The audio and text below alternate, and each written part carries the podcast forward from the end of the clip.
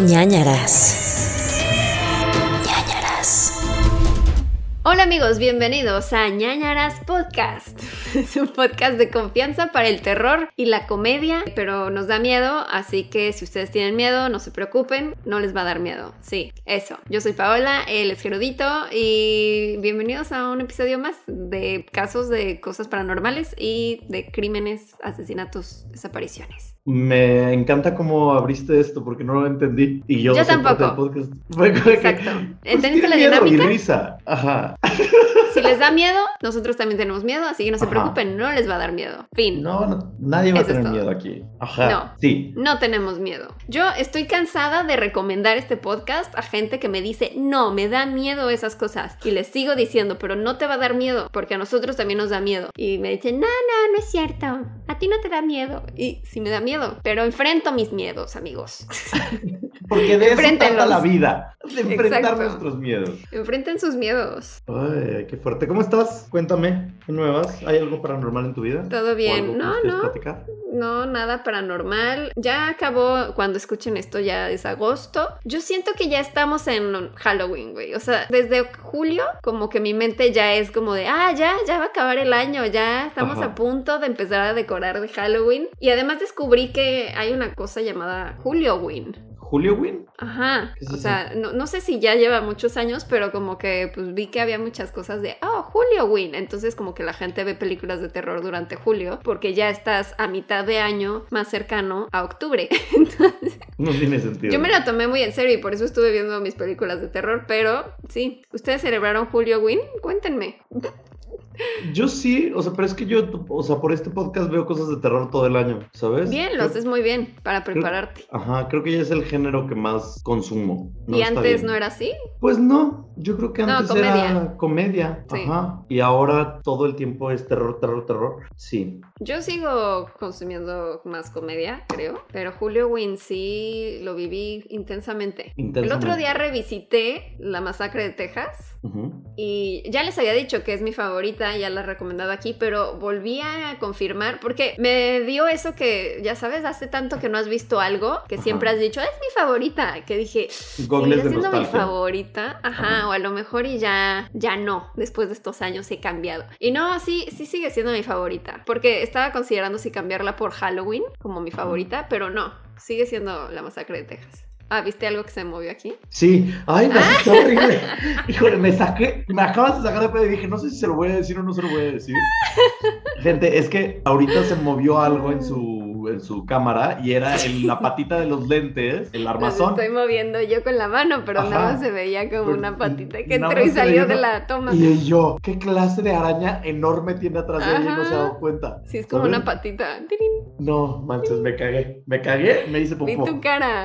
De repente dije, ay, se metió en la toma, de repente veo tu cara de...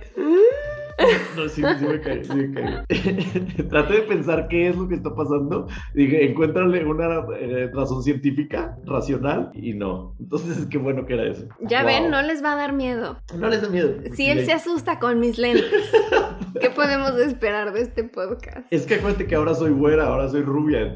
Oye, pero te decía que con esta luz, tus rayitos se ven como de NSYNC. Sí soy. Me encanta, sí soy. estás trayendo los 2000 de vuelta. Pues es que quiero, quiero parecer centennial, ya sabes, quiero parecer como joven, entonces si hago esto, puede parecer como que, ay, está súper de moda hoy en día. Como y- Dua Lipa o así. Ajá, como que yo nunca lo había visto antes esto, de que rayitos en el pelo para hombre, que esto es nuevo, ¿no? Ya sabes, Sí. aunque nosotros ya tenemos la edad suficiente para saber que esto ya pasó hace 20 años, pero... eh, Imagínate que regresan los rayitos rojos, eso sí, súper de NSYNC, que tenían rayitos color rojo. O Shakira, por es que. ¿sabes qué pasó? Me pintaron el pelo y me quedó rojo, y fui pelirrojo, creo que se los comenté. Ah, sí, sí, sí. Entonces hace unas, unos días me vi en el sol y era pelirrojo Archie, sin el six pack. Y entonces fue como de que no puedo con eso. Entonces ya regresé y me dijeron, ¿quieres que te haga unos rayitos? Y dije, pues vamos viendo, hazlos. Y no se ven tan fuertes como lo están viendo ahorita si lo están viendo en YouTube. Y si no, imagínense lo que yo ahorita traigo, rayito de Justin Timberlake en NSYNC. O sea, rayito de Lance Bass. Pero me gusta, se ve padre. Pues mira, a mí me hace feliz. Cualquier cambio es bueno, digo yo, ¿no?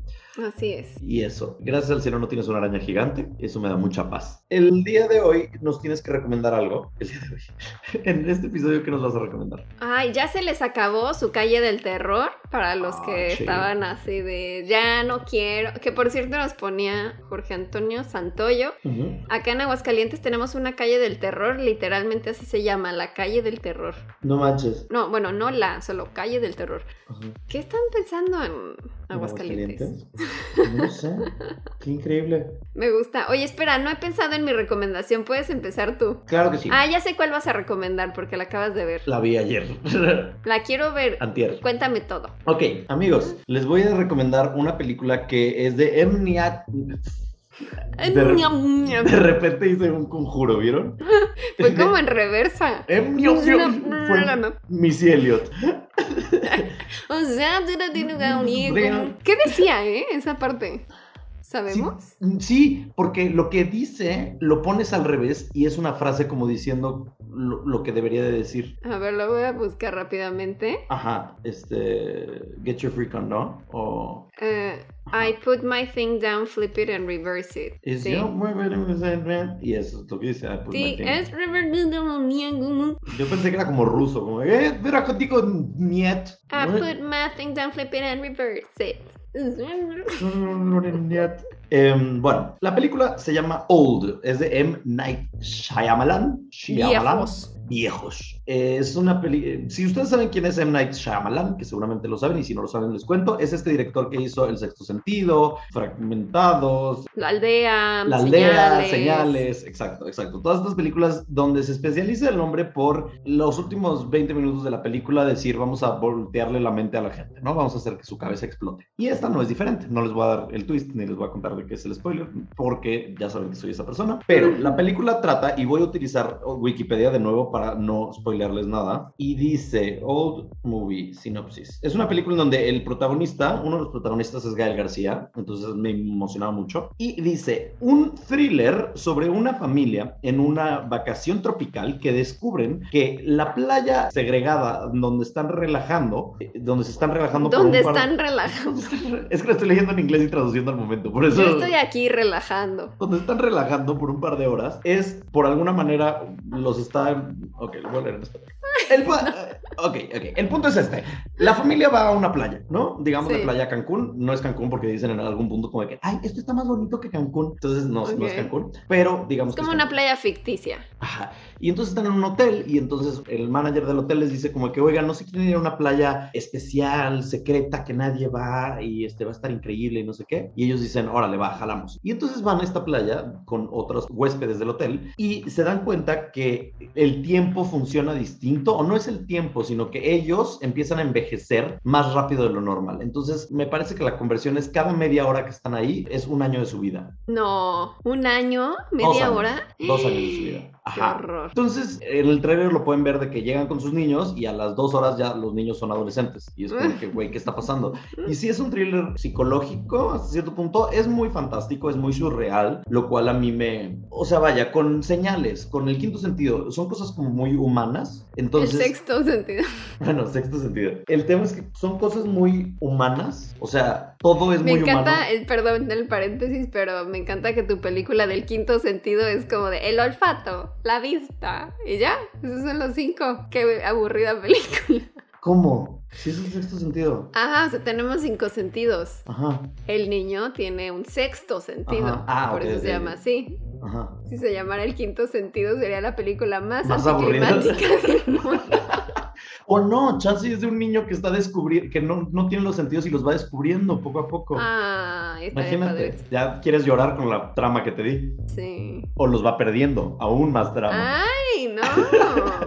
Güey, ¿cómo pierdes el tacto? Pues hay un pedo en el Ah, cerebro bueno, que si te sí. tocan pierdes los Sí, sí, sistema nervioso, o sea, Sí, sí, cuando dices no siento las piernas. Ok, ok.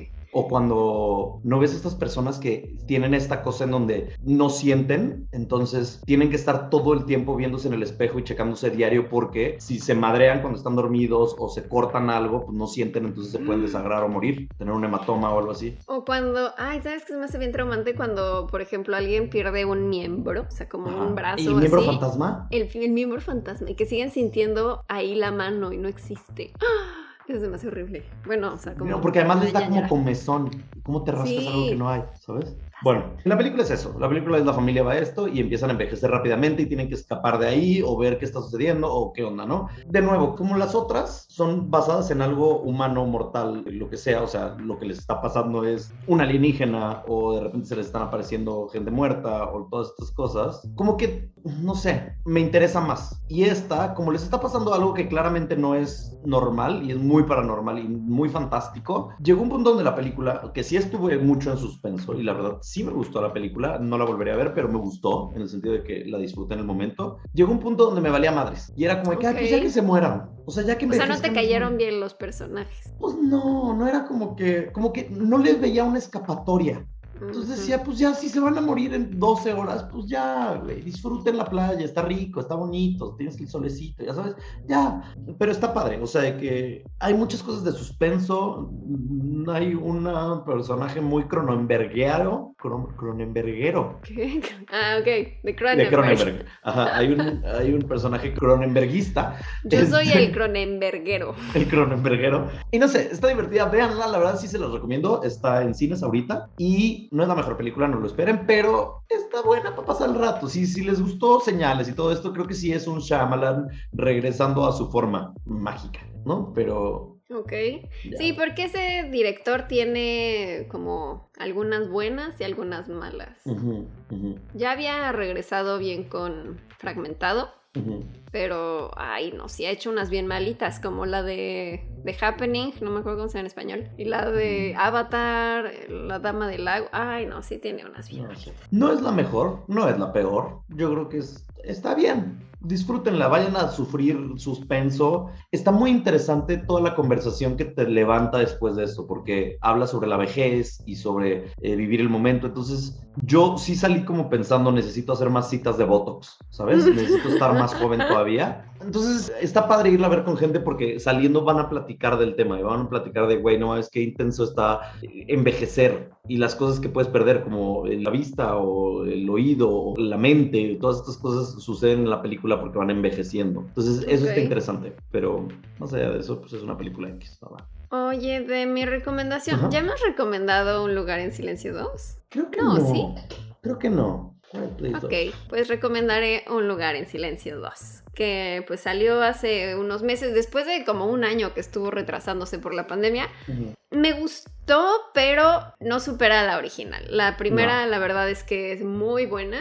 Creo que en esta ocasión sí hizo falta John Krasinski, como que los personajes que quedan no son tan carismáticos o como que te importen tanto. Si vieron la original, pues es una familia que está en un pueblo y solo sabemos que hubo algún evento como una invasión alienígena y de pronto hay como unas criaturas que parecen como arañas y que tienen el oído súper sensible, entonces no debes de hacer ruido para que no te encuentren porque si no son súper rápidos y nada más en chinga llegan, te encuentran te comen. Y entonces esta familia como diseña varias mecanismos y varias cosas para que no hagan ruido y puedan vivir su vida, no normal, pero puedan sobrevivir. Y en la primera, bueno, no, es que si no la han visto, no quiero spoilerles, pero vean las dos. Esta sí es completamente después de donde dejamos la anterior. Luego, sí luego, me costó ¿no? al principio, ajá, al principio yo decía como de, ¿qué, qué haya pasado? ¿Qué, Ujú.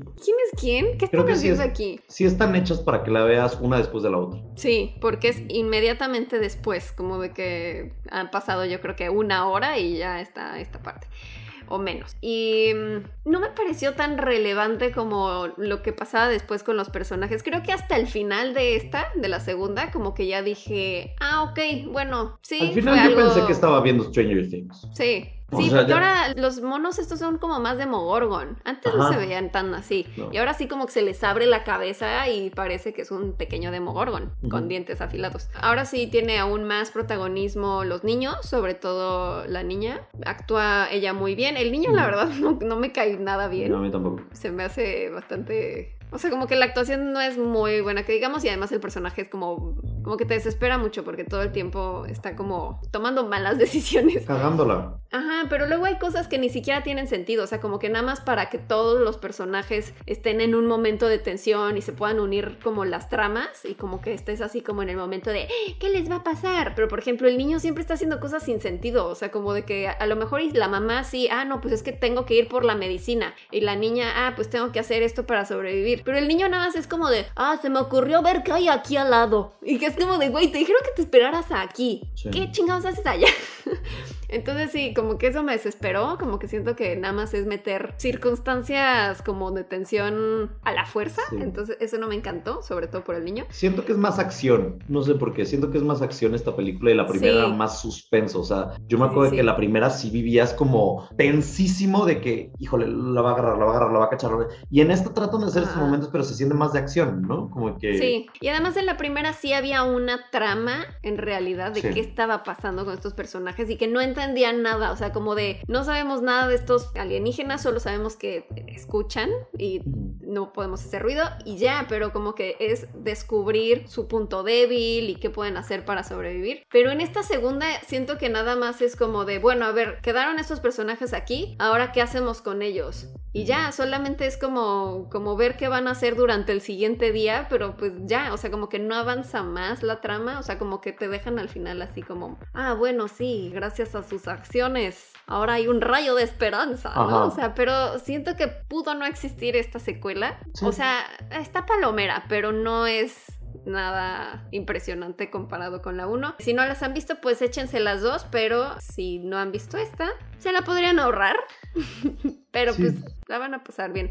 Pero sí es de esas películas que tienes que ver en el cine o con un muy buen sistema de audio o con audífonos porque sí mezclan mucho estos momentos de silencio y de pronto ya como que se escucha muchísimo la música o no, como el audio en general. Y pues eso, Sí. Un lugar en silencio 2. Sí, estaba pensando También en eso, tienes no toda la razón. como Como que muy- no estoy convencido de la dos. O sea, Sí. cuando la vi me gustó, pero ahora que me dices todas estas cosas, sí pienso, tienes razón, tienes toda la razón de lo que dices. Sí, era mejor la primera. Sí, como que la vi y dije, "Eh, está bien, pero por ejemplo ahorita que estaba tratando de pensar qué recomendar, dije, siento que vi algo recientemente, pero no sé qué. Y creo Literal, que la vi como antier y ya se me olvidó.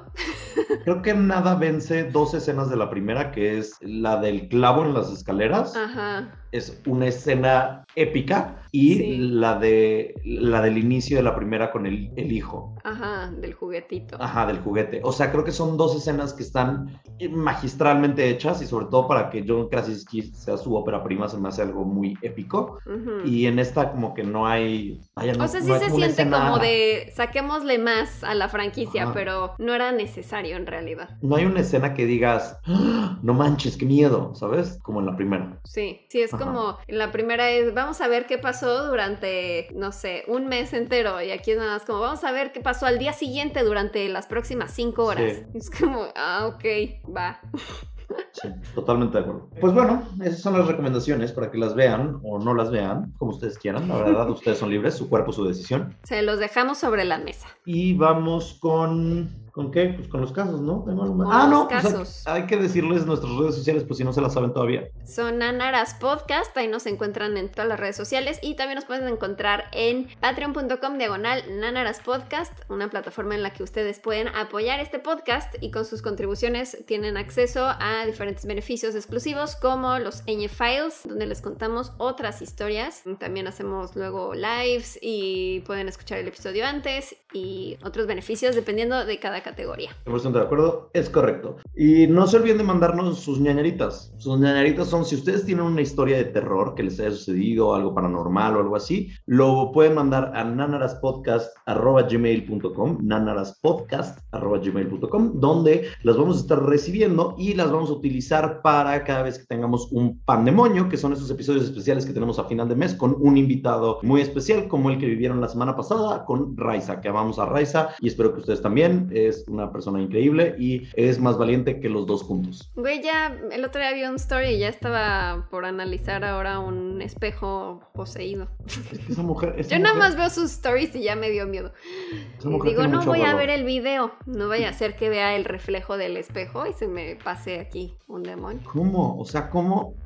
Yo, bueno, yo estaba investigando del caso del día de hoy Y hubo, hubo cosas que tenía que saltarme rápido porque decía, no, es que si veo la imagen me va a pasar algo. La imagen de internet, o sea, de que a ese grado. Entonces, ajá, Wow. no creo. Bueno, vámonos con los casos. Va a empezar, si ustedes no están conscientes de cómo funciona este podcast, empezamos cada semana, ¿cómo se dice? Uno y luego el otro. Alternamos Alternamos. los temas. Pero el primer caso siempre es de cosas normales o no normales, pero ¿Qué?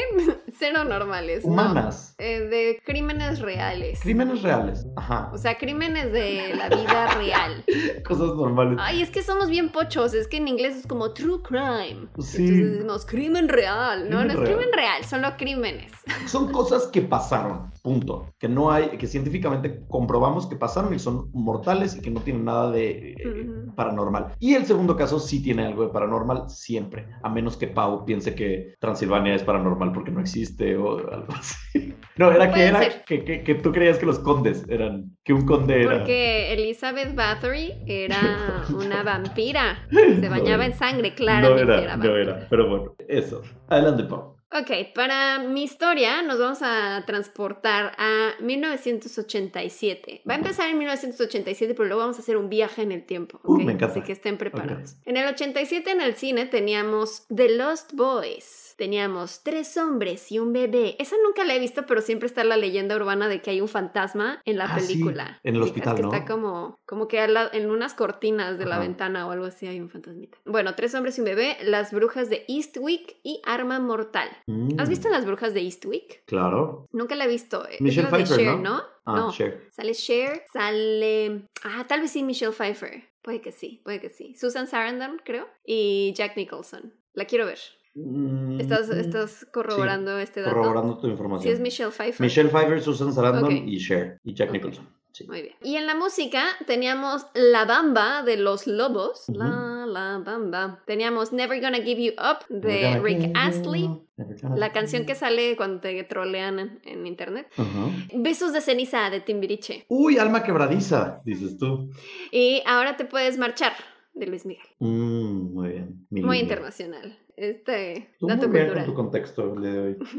Esta historia sucede en 1987 en Central City, en Kentucky, Estados Unidos. Y es la historia de Corina Lynn Mullen. Corina nació el 1 de septiembre de 1967 en Missouri. Sus padres eran Claude y Patricia Mullen. Tenía tres hermanos con los que creció en una pequeña granja. A los 18 años de edad, Corina tiene una hija y se vuelve madre soltera de una niña llamada Stephanie. Y a sus 20 años, cuando su hija tiene dos años, decide dejar la casa de sus padres para irse a vivir a Central City, Kentucky, para buscar mejores oportunidades para ella y su hija. Central City era una ciudad, bueno, sigue existiendo, pero en ese entonces era una ciudad muy pequeña de 5.000 habitantes y todos se conocían en el pueblo y mínimo decías como, ah, ese es Pedro, y así, ¿no? O sea, no te sabías toda su vida, pero sí ubicaban quién era quién y era un lugar muy religioso y relativamente muy seguro. Corina, o Rini, como le llamaban sus amigos y familiares, trabajaba en una estación de policía local y limpiaba la estación durante el día y hacía pequeños trabajos,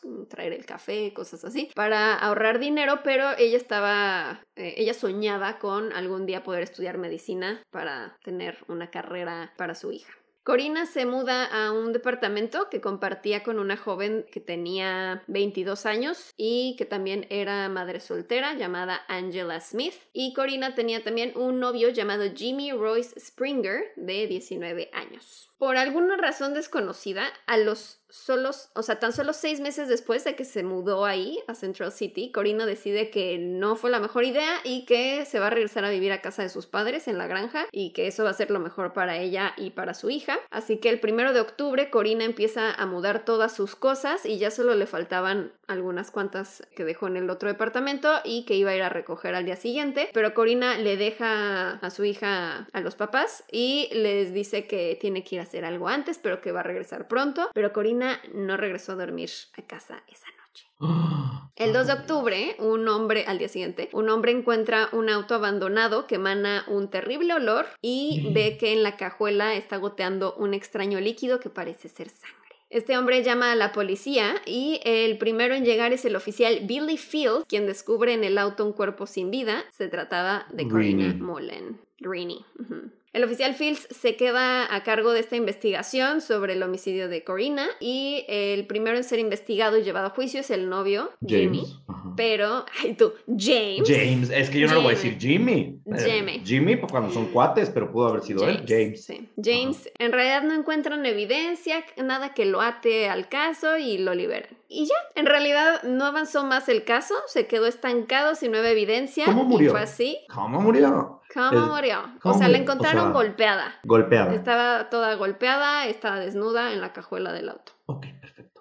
¿Cómo murió? ¿Cómo murió? Si Esta es no- una sección en Ajá. Files, amigos. Chequen en Patroñers sí ubicaron el chiste. Patroñers entendieron el chiste local del cómo murió. Bueno, y entonces se queda estancada, o sea, el caso porque no hay evidencia y fue así durante 19 años que permaneció esto así como un caso sin resolver. Hasta que en 2006 todo cambió. Todo cambió.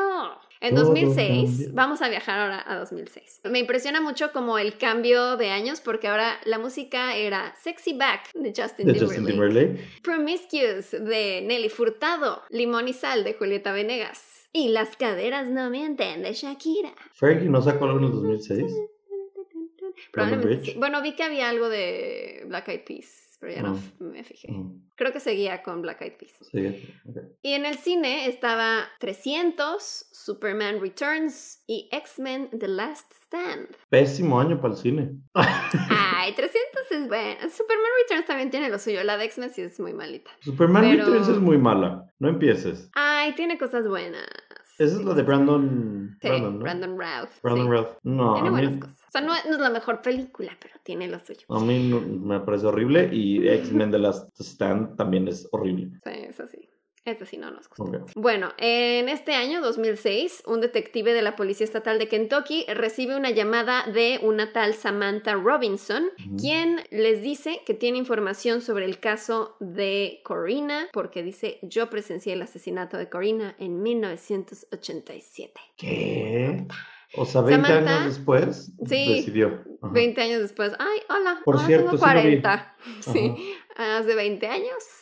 Samantha le dice a la policía que la noche del 1 de octubre de 1987 se encontraba en su patio cuando dos hombres la obligaron a subir a un auto y la llevaron al departamento de Corina y de Angela. Ujú. Ok. Dijo que en el departamento se encontraban Jimmy Royce, el novio de Corina, de 19 años, James. y hay otro Jimmy además, Jimmy Kramer, Ajá. otro, James Kramer y Jeff Boyd, ambos de 20 años aproximadamente. Y también estaba ahí Billy Fields, de 40 años, el oficial que estuvo a cargo del caso de Corina. ¡No! Estaba involucrado, maldito. Ok, Ajá, ajá. ajá, Ajá. ajá. Y además, o sea, 40 años y los estos chavitos de 20, o sea, sí está como, ¿qué hace este Sí. señor ahí? Era el Ah. amigo del papá o algo así. Samantha le cuenta a la policía que Corina y Fields, o sea, el policía, comenzaron a discutir y que se fueron al dormitorio donde los siguieron los otros tres hombres y Corina y Fields discutían hasta que Fields comenzó a golpearla y en el momento en el que dejó de golpearla, uno de los hombres comenzó a violarla. Después otro de ellos la apuñaló y Maldita Samantha, la que está contando esto, desconoció si para este punto Corina seguía, sin- eh, seguía con vida o solo estaba inconsciente. Ay, ay, ¿qué? ¿Cómo? ¿Pero por qué la llevaron a ella? No estoy entendiendo. No sé, según ella. Ah, yo Ajá. estaba ahí en mi patio. No, esta vieja también es cómplice, cielo. maldita. Sí, estaba ahí parada regando mis plantas y de repente me metieron Uy. al coche y ahí estaba yo viendo el asesinato. Ok, y entonces dice, no sé si ya estaba muerto, si estaba inconsciente, pero uno de los hombres le exigió a Samantha, o sea, esta mujer, que condujera el coche mientras metían a Corina en la cajuela y al llegar al punto donde abandonarían el coche, Samantha salió corriendo a la casa de su madre, le contó todo lo que había sucedido y ambas decidieron no decir nada por miedo a ser buscadas y tener el mismo destino que Corina. Huevos. Que bueno, ahí también dices, no mames, si el que está involucrado es el de la policía, ¿a quién le voy a decir esto? O sea, es el güey que está detrás del caso, investigando en teoría, ¿no? Pero la declaración de Samantha, pues era muy sospechosa por el hecho de que en teoría la secuestraron para obligarla a ir a un departamento, presenciar un asesinato, conducir un coche y luego la dejan libre. No tiene sentido. O sea, sí, evidentemente algo estaba ahí raro en su declaración. Además de que habían pasado muchos años y ella todavía recordaba lo, lo que le habían hecho a Corina en el orden exacto, pero aún con esas dudas no la detuvieron ni sospecharon más de ella. Y literal aquí se acaba la historia de Samantha Robinson, o sea, no, no pasó más. No sé si fue como también, ah, como nos ayudaste y no encontramos algo que te ligara al asesinato, pues bueno, gracias por declarar, quedas libre. ¿Qué? Ay, maldita. Por otro lado, se detuvo y se llevó a juicio a Billy Fields, el ex policía, Jimmy Kramer y Jeff Boyd, y fueron encontrados culpables de asesinato, violación en primer grado y secuestro. Mm. Kramer fue culpable por homicidio involuntario en primer grado, Fields fue culpable por cargos de sodomía y manipulación de pruebas.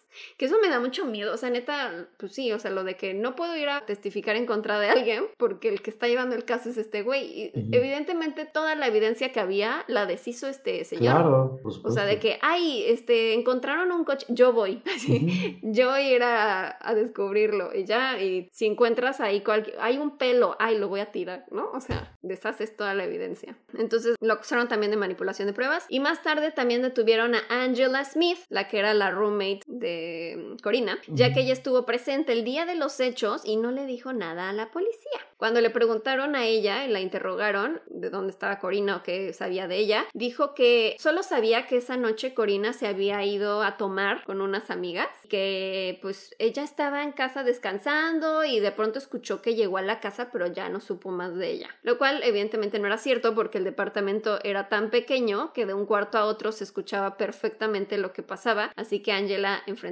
cargos de complicidad. Claro. Además, evidentemente había sangre y así, no es como que, ay, no, no, escuché nada, ¿no? Yo estaba dormida. No, o sea, pudo haber dicho, me amenazaron para que no dijera nada. Sí, no como la nada. otra. Ajá, que como la dijo, otra. no, por miedo yo no dije nada, aunque también esa claramente estaba involucrada. Claramente. Recordarán que el día que Corina desapareció, ella dijo que tenía que hacer algo y que volvería pronto. Se cree que fue a la comisaría e intentó presentar un informe oficial de algo que había descubierto sobre Boyd Springer y el oficial Fields. Algunas fuentes dicen que descubrió que se trataba de drogas y robo en propiedad privada, así Mm. que estos tres hombres se enteraron, la secuestraron y la asesinaron. Es que Malditos perros. Está muy difícil si el güey está ahí dentro. O sea, evidentemente dijeron, oye, están levantando cargos en tu contra. Y el güey dijo, ah, vamos a matarla. Ay, es que más me, me da coraje porque ella tenía una hija, ¿sabes? O sea, como... Sí. Y además ya se iba a ir de ahí. Seguramente Ujú. se enteró de algo y dijo, no, yo no quiero estar en este lugar, ya con esta calaña de personas. Me regreso con mis papás. Y seguro era de, bueno, antes de irme, nada más voy a, sí voy a denunciar. Pero es que ahí es donde yo digo, en vez de decirle a su mamá y a su papá, oye,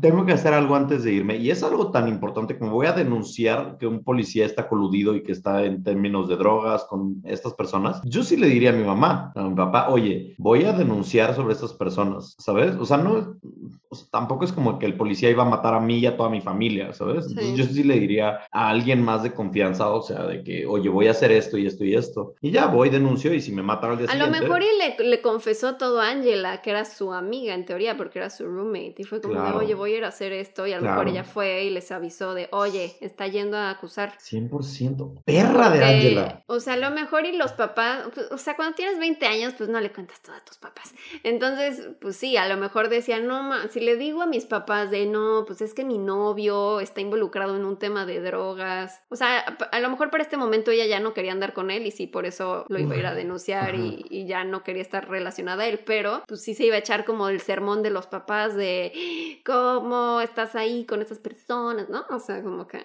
Se quiso evitar eso y dijo, denuncio, me voy, ya está. Malditos con su corrupción ahí dentro. Ah, bueno, entonces cree que pues encontró eso, que estaban involucrados en drogas y propiedad privada, entonces se enteraron, la secuestraron y la asesinaron. Uno de los datos que más llamaba la atención era que resultaba extraño que Fields, el policía teniendo 40 años, estuviera tan cercano a jóvenes de 20 años sin un motivo aparente. Y en el juicio los abogados trataron de desviar la atención con teorías que culpaban a Corina, más bien, de alguna u otra forma, como las siguientes. Que Corina estaba involucrada en asuntos de drogas y quería salirse intentando denunciar a sus cómplices, pero no le funcionó. O sea, aunque ella hubiera estado Ajá. involucrada, o sea, ¿por qué? ¿Y qué? No tienen que así como de acusar a ella de eso. ¿Qué tiene que ver? Que Corina le debía dinero a algunas personas peligrosas por el mismo tema de esas drogas, de, de- de las drogas. Y la otra teoría era que Corina tenía un triángulo amoroso con Fields y Springer. Obviamente ponen No, hacia la víctima como la, ¿no? Claro, porque la es mujer. en discordia. Es mujer, entonces como es mujer tiene que ser una puta, tiene que La estar en un triángulo amoroso. Claro Sí, que ella es la culpable. Malditos, los odio, no se vale que sean así. Que Corina entonces tenía un triángulo con ellos dos y que... Un triángulo. Un triángulo. Sí, había un triángulo amoroso. Y que ella fingió estar embarazada de Fields, del policía, haciendo que Springer, el novio, se enfureciera y ambos planearan matarla. O sea, no sé si los abogados pretendían como con estas cosas decir como, es que ella tuvo la culpa por pretender Ajá. que estaba embarazada del amante. Es como, No. güey, ¿qué tiene que ver eso? Nada. De todas estas teorías, las de las drogas son las que menos pruebas tenían, ya que Corina no solía dejar nunca a su bebé sola, trabajaba todo el día y tenía planes de regresar a vivir con sus padres y su hija. Lo más probable es que mientras estaba trabajando en la estación de policía descubriera que estos hombres estaban involucrados con drogas y al intentar denunciarlos, Fields se haya dado cuenta y lo intentara detener. Ujú. Afortunadamente, después de 19 años se supo la verdad y los culpables fueron sentenciados. No encontré información de cuánto tiempo, de cuánto fue su sentencia, pero cuando los arrestaron, por ejemplo, Fields, el policía tenía 63 años, Jimmy Kramer, el novio, 37 y ah, el otro también tenía 37. Ahí también Angela Smith, la roommate, como estuvo cómplice, también fue arrestada de 40 años. De lo que se sabe sobre su familia, la madre de Corina, Patricia, murió en el 2006, cinco semanas antes de saber, por fin, que se había resuelto el caso de su hija. No me digas esto. Esto pasa cada rato en este podcast. Hay muchos casos así como de, ay, justo Dos semanas un después. día antes, Ajá. ajá, se murió la mamá sin saber. No, no sé por qué pasa esto tan seguido. Siento que es como, no, siento que no es coincidencia, siempre pasa, ¿no? Sí, pero está horrible. Es muy frustrante saber esto. Se murió cinco semanas antes. Su esposo, el papá de Corina, Claude, declaró que la mamá rezaba todos los días por el descanso de su hija y decía que si ella se iba antes que él, ella misma buscaría desde el más allá a los culpables. Ay.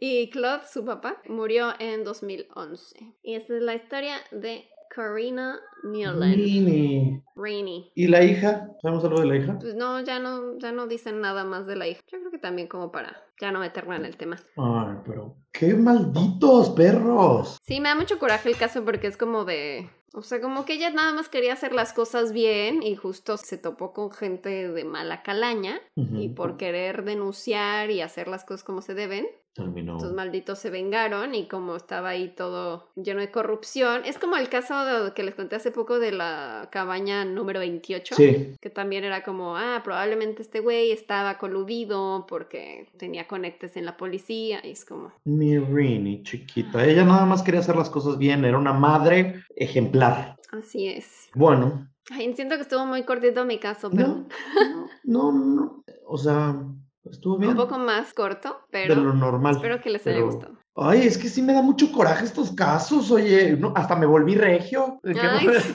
no sé por qué.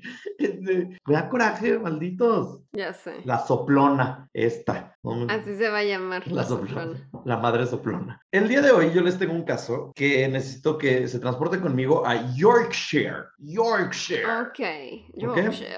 Yorkshire se encuentra en el norte de Inglaterra. Es el condado más grande que existe, bueno, que tiene de Inglaterra. Son los creadores del pudín de Yorkshire. Mm. Yorkshire pudding. ¿También son de ahí los perritos? ¿Los Yorkies? Sí, sí son.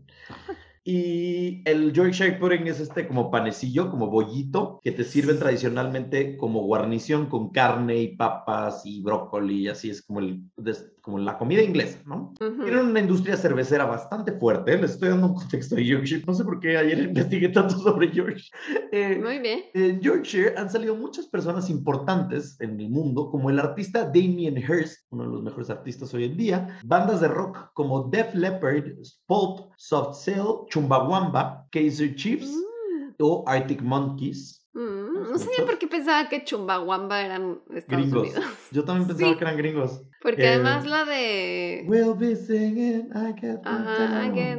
Es como en ¿Cómo un centro comercial el video. Sí, y es lo más gringo el, Lo más gringo. el video y la portada del disco y todo. Sí, entonces, Hace poco vi ese video, no sé por qué. Cantantes como Zayn Malik de One Direction, Ed Sheeran, Mel B de las Spice Girls y actores y actrices como Ben Kingsley, Matthew Lewis de la saga de Harry Potter, Patrick Stewart, Jodie Whittaker, la doctora, y Judy Dench, la dama Judy Dench. Entonces, Ok, sí, un lugar muy... Ajá. Y los perritos. y los perros. Además de todo esto, Yorkshire es el lugar donde reside uno de los objetos más embrujados de la historia y Uh, Uh, Para contarte de qué se trata, primero necesitamos hablar de un asesinato. ¿ok? Era aproximadamente 1690 cuando vivía un hombre en Yorkshire llamado Daniel Auti. ¿ok? ajá. Daniel nunca tenía buenos trabajos y le gustaba la vida de delincuente, así que hacía lo que fuera para sobrevivir, incluyendo robo de joyería y falsificación de dinero. Ok. Daniel tenía una esposa y una hija que amaba demasiado, que se llamaba Elizabeth. ujú. Elizabeth era su fascinación, Elizabeth, o su hija era como lo máximo en su vida y entonces decía que su carrera criminal era porque quería darle una buena vida a Elizabeth, Lizzie. a Lizzie McGuire. Al crecer, Elizabeth conoce a un hombre que se llama Thomas Busby.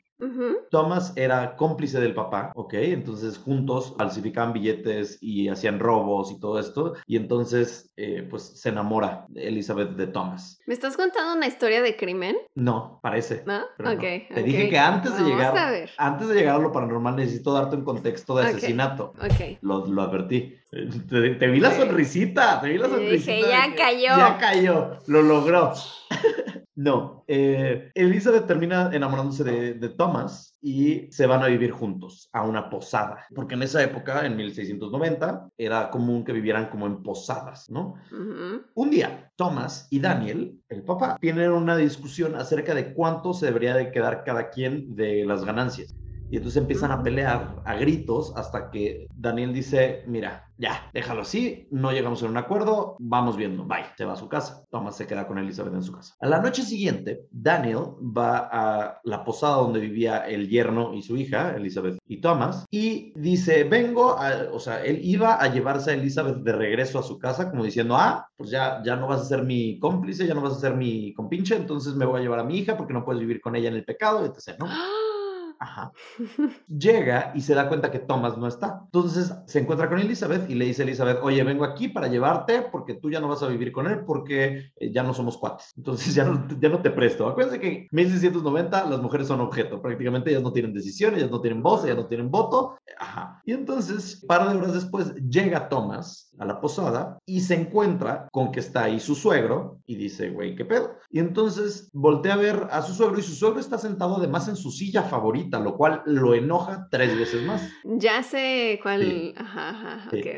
Y entonces le dice, me voy a llevar a Elizabeth de aquí. Elizabeth, mientras tanto, está viendo todo sin opinar, porque de nuevo, mujeres no pueden intervenir sobre su propia vida ni decidir nada. Entonces Daniel, al darse cuenta de que Thomas está borracho, decide terminar la pelea y cuando ve que Thomas va al baño a hacer pipí o se distrae, Daniel se va a su casa sin Elizabeth. Dice como, está borracho, a la chingada, bye. Sin embargo, Thomas no estaba listo para dejarlo ir, así que Thomas se da cuenta que su suegro ya no está y entonces va a su casa y cuando llega a casa de Daniel, lo asesina, masacrando su cráneo con martillo, a martillazos. Ta, ta, ta, ta. Ay, bien salvaje. Sí, sí, y queda irreconocible, ¿no? La policía lo arresta por el asesinato, no hay ningún otro sospechoso, es obvio que fue él, entonces es juzgado y es sentenciado con pena de muerte. Un día antes de ser ejecutado, le preguntan, a ver, Tomás, ¿cuál es tu último deseo? Y él dice, yo quiero ir a mi casa a besar a lo que más amo en mi vida, ¿no? Lo cual se me hizo muy romántico. Entonces llega a su casa, entra y la ve y está ahí hermosa, bellísima, como el día que la conoció, su silla favorita. Sabía, sabía. ¿Por qué es así la gente, güey? O sea, ni siquiera mencionan en ninguna de las fuentes que busqué, nunca mencionan a Elizabeth. O sea, Elizabeth No, vale madres. Lo importante es que su silla favorita estaba ahí. ¿ese fue su último deseo? Ese ¿Quería fue su su último silla? deseo, ver a su silla. ¿Qué, Ok. qué clase de...? Algunos tienen una atracción. Algo. Sí, a lo mejor ya hacía cosas medio. ¿Tú crees que se Sucias. masturbara con su silla? ¿Que se cogiera su silla? ¿Que fuera sillofílico? La jompeaba así como. Ay, no sé. ¿Qué hacía con su silla, güey? Entre los barrotes de que tras, tras, tras, no sé. Ay. No. No sé. Qué relación tan extraña con la madera, ¿no? El chance y se metió una de las patas. ay, perdón. Chan. Tenía cuatro. Ajá, tenía cuatro. No, pero además esa silla no estaba en el bar. O- Estaba en la momento- pos- ah, no está en la está- posada. estaba en la posada y en, dentro del cuarto de él y Elizabeth, ahí estaba la silla. Bueno, ok. me encanta que es sillofílico. Se acerca con la silla, le da un beso, a la silla y lanza una maldición a quien sea que se siente en ella, va a sufrir una muerte terrible. Es como Chucky, o sea, de que voy a poseer este muñeco. Sí. Él dice, yo voy a poseer esta La silla.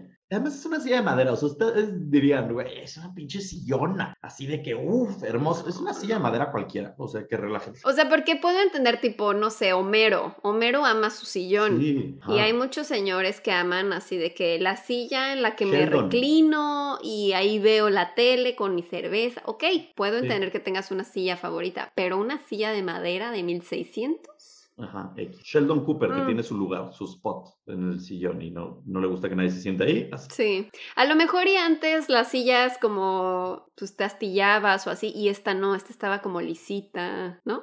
Y decía como, ah, nunca había conocido una silla como esta. Sigue siendo una silla. O sea, jamás me importaría tanto, ¿sabes? Al día siguiente, Thomas Busby fue ejecutado a una cuadra donde vivía y el dueño del lugar se quedó con la silla, el dueño de la posada se queda con la silla y la pone en la posada, ¿no? Ya no la pone en el cuarto donde rentaba, sino que la pone ahí en la posada. El dueño de la posada empieza a contarle a toda persona que se aparecía ahí, le cuenta la historia de Thomas Busby, de su silla y les enseña la silla y todo esto, y hasta llega a cambiar el nombre de su posada a la Busby Stoop Inn, o sea, eh, la posada de la silla de Busby, ¿no?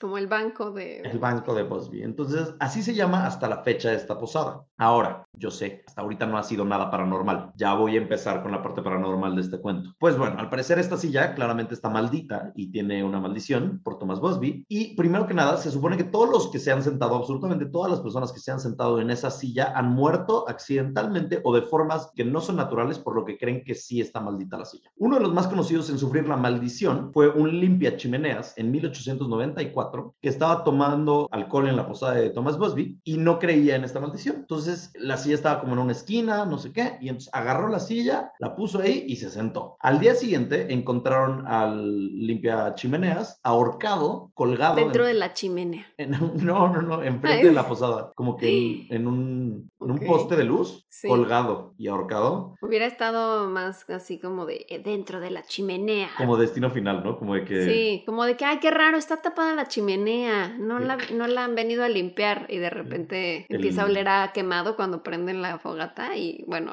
ajá, el fogata, fuego y huele como a carne quemada y ya luego viene alguien y pum, cae un muerto ahí.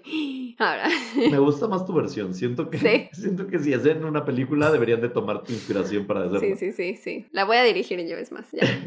es más. Pues nunca descubrieron quién lo mató, por qué estaba colgado. La policía dijo que había sido un suicidio, lo determinó un suicidio, pero los residentes de la zona lo atribuyen a la maldición. Años después, en la Segunda Guerra Mundial, la posada era un lugar donde muchos de los soldados llegaban a quedarse ahí cuando estaban de paso o lo que sea, entre batallas. Y de los que se quedaron en el lugar, absolutamente todos los que se sentaron en esa silla murieron en batalla, mientras quienes no se sentaron en la silla regresaron sanos y a salvo a su casa. Bueno, también hay, es como 50-50, ¿no? O sea, Sí. estás en la guerra, probablemente vas a morir.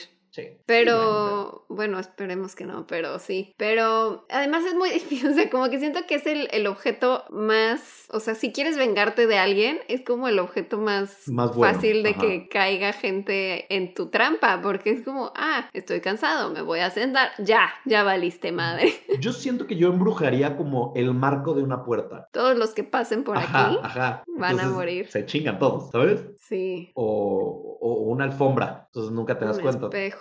El espejo también es buena. Ay, pero es que los espejos sí me dan mucho miedo. Sí, sí, sí. Ajá. ¿Estás No, pensando sí. en que, que No, es que, no, pero es que también se puede romper el espejo. O Sí. luego si se empaña, pues lo tiran, ¿no? No se empaña, Sí. pero como que se, su- se ensucian así como de algo negro. Yo siento que una alfombra de esas alfombras que tienen como garigoles y así, que siempre hay en todas las casas o de repente aparecen en otras casas, como que son de esas herencias y que se ven. Como de Aladín. Ajá, como de Aladín. De esas. Siento que podría maldecir a mucha gente con eso. Cada vez que alguien pise tu alfombra, Sí, van a morir. Sí. Ok. Y alguien, de repente encuentran a alguien envuelto en la alfombra, así, ahorcado dentro de la alfombra. Quiero maldecir una alfombra. Mm. ¿Qué otra cosa maldeciría? No sé, siento que es- sí. Unos audífonos. Pero si se rompen y se joden, ya nunca los voy a- nadie más los va a usar. Tiene que ser algo Bueno, que sigan sí. usando con las. Ajá, algo que eh, vayan pasándose por generaciones. Sí. La Pues- vajilla. La vajilla de porcelana de la abuela, cosas así. Pero entonces maldeciría a mi familia y no quiero maldecir a mi familia. Ah, me gustaría sí. maldecir como a otras personas. Y además, ahorita ya como que, si te dan como la vajilla de la abuela, No pues ya como que dices, no, no la quiero, gracias. Mira, ahorita podrías maldecir Funcos. Siento que eso es lo Mm. ahorita. Un buen Funko, maldito. Seguro han de existir, güey, de que en mercado negro así. El Funko, maldito. Y seguro Raiza ya compró siete. Seguro, sí. Bueno, eh, siguiente historia, un aprendiz que trabajaba en la posada retó a uno de sus compañeros que se sentara en la silla. El compañero se sentó. Horas después encontraron su cuerpo a pocos kilómetros del lugar, pero no pudieron descifrar la causa de muerte. Siguiente relato, unos pilotos se quedaron ahí y estuvieron durante la noche platicando, tomando alcohol. Al principio de la noche eran muy como respetuosos, hacían bromas acerca de la silla, pero decían, no, ni de pedo nos vamos a sentar en ella. O sea, todos sabían que era esa silla, no era como, Sí. ay, por accidente me senté. No, no, no, no, no. Ahorita llegaremos a uno que fue accidental, pero el dueño de la posada sí les decía la historia a todos los que entraban y así, ¿sabes? Cuidado con la silla. Eh, ajá. Y entonces respetaron la maldición, no se iban a sentar, pero entró el alcohol y uno de ellos terminó sentándose en la silla. Mm, Día como siguiente- de reto, ¿verdad o reto? Ajá, Siéntate ajá. en la silla. Justo. Al día siguiente regresaron a la base aérea para continuar con su misión, pero antes de llegar, el que se sentó en la silla todo el día estuvo muy raro y mientras iba manejando el otro, agarró un tabique y se lo empezó a aventar en la cabeza, o sea, y lo mató. Y como estaba manejando, pues se estrelló el coche y murieron los dos. O sea, lo asesinó y se murieron los dos. Sí. Pero ¿cómo saben esto si se murieron los dos? Pues porque ves, eh, ves la masacre del tabique, o sea, Eso puede ser leyenda urbana, de que los encontraron muertos y dijeron, ah, no, es que este mató al otro. no, pero sí Chocaron. ves lo que es un golpe de accidente frontal y otra cosa es que te estén masacrando la cabeza por el lado derecho, ¿no? Puede ser. Que- Pero en esa época, no Un sé. vemos. sí. Es, sí. O sea, Un digo. perrito. un perito. Si eran pilotos, es de 1950 para acá. Entonces, tal vez si los forenses estaban ahí. Ok, ah, ok, ok, ok. Eh, 1970, dueño de la posada se da cuenta que, ok, ya han pasado casi 200 y cacho años. Creo que es momento de dejar de tener la silla en la posada, lo cual de que se tardó mucho en darse cuenta, ¿no? O sea, la familia. Él nunca se sentó. No, por supuesto que no. Porque la leyenda era pasada por generaciones. Ujú. Entonces, y la posada también. Entonces, como dice, bueno, ya van muchas personas que se mueren con esta silla maldita, vamos a quitar la silla de la posada. Entonces, lo que hizo fue la movió al sótano, donde la gente no pasaba. Pero un día, un repartidor bajó al sótano a dejar frutas y víveres y cosas así que habían comprado la posada y vio la silla. Y dijo, Ay. ay. Y entonces, él no sabía de la maldición. Siéntate. Entonces, pues como estaba cansado de bajar cajas y guacales y cosas estas, se sienta en la silla para descansar unos minutos y ya, luego se levanta, se va y un par de horas después, accidente automovilístico en la carretera y muere. Como ya no sabían qué hacer los de la posada con la silla, lo que hicieron fue, el dueño decidió donarla a un museo local y pidió que la pusieran en algún lugar donde la gente no se pudiera sentar en ella.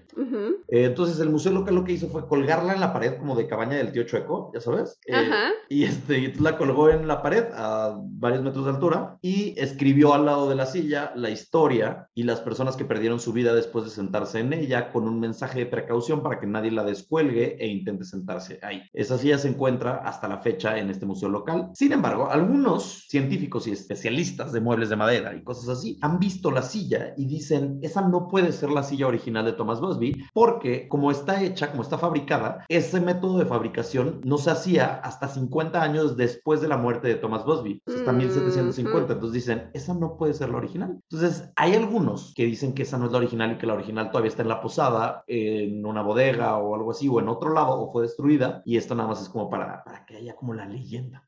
O nunca existió en realidad una silla maldita. Y era la historia de, como el marketing de ese De bar, la posada. de la posada, ajá, Ujú. para que fueran ahí. Puede ser. Se dice que quienes han sentado, se han sentado en la silla, antes de morir comienzan a sufrir de experiencias paranormales, como que empiezan a escuchar voces, les da comezón extrema en todo el cuerpo, paranoia, confusión, y las cosas a su alrededor empiezan a moverse solas, o sea, poltergeist el pedo, y encuentran de repente textos o advertencias escritas en espejos y paredes.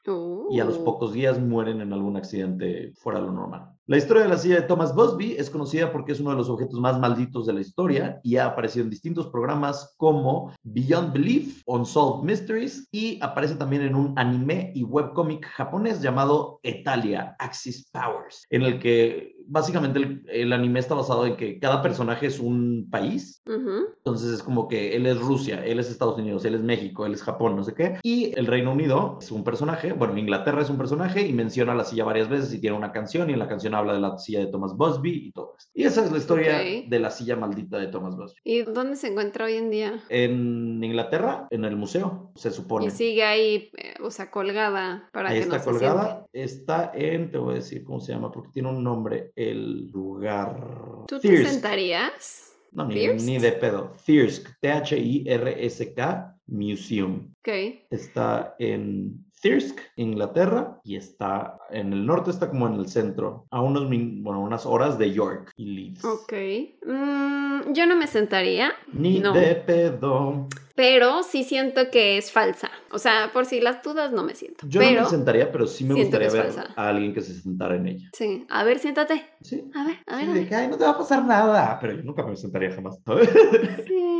Siéntate. Me acordé de, creo que había en Los Simpson un episodio, ¿no? Como una pizza que le decía, Mm. cómeme. Cómeme. Ajá, así, siéntate. Mira, yo creo que es de esas cosas donde le podría hablar a Raiza y decirle de que te invito a Londres y llevarla y decirle... Quiero ver cómo te sientas en esa silla. Y ella sí se va a sentar, porque Raiza es valiente. Y yo no. Y ya, ¿sabes? Ajá. Eso haría. O sea, ahora en este podcast, Raiza es como nuestro cazafantasmas. Es nuestro Who you gonna call? Raiza.